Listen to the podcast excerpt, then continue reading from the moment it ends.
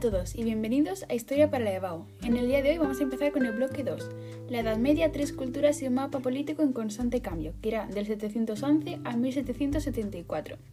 Vamos a empezar con el primer epígrafe del bloque 2, al Ándalus, la conquista musulmana de la península ibérica, Emirato y Califato de Córdoba.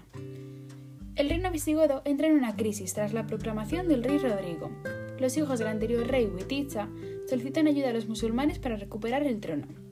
En el 711 se produce la batalla de Guadalete, en la cual los musulmanes, dirigidos por Tarik y Muza, aprovechan la debilidad de los visigodos y ocupan la península, llamándola Al-Ándalus.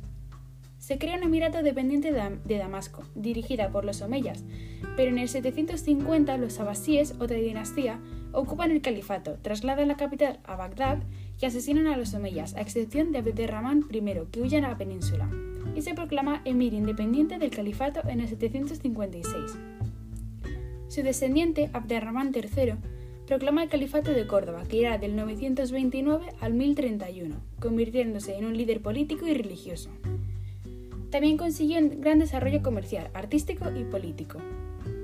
Las causas de la debilitación del califato fueron debidas a la difusión de la doctrina maliquí, poco tolerante con otras religiones que pagaban impuestos por conservar su religión, y la decadencia de los califas, que delegaron los visires quienes fueron ganando poder hasta provocar luchas entre ellos. El último visir fue Almanzor.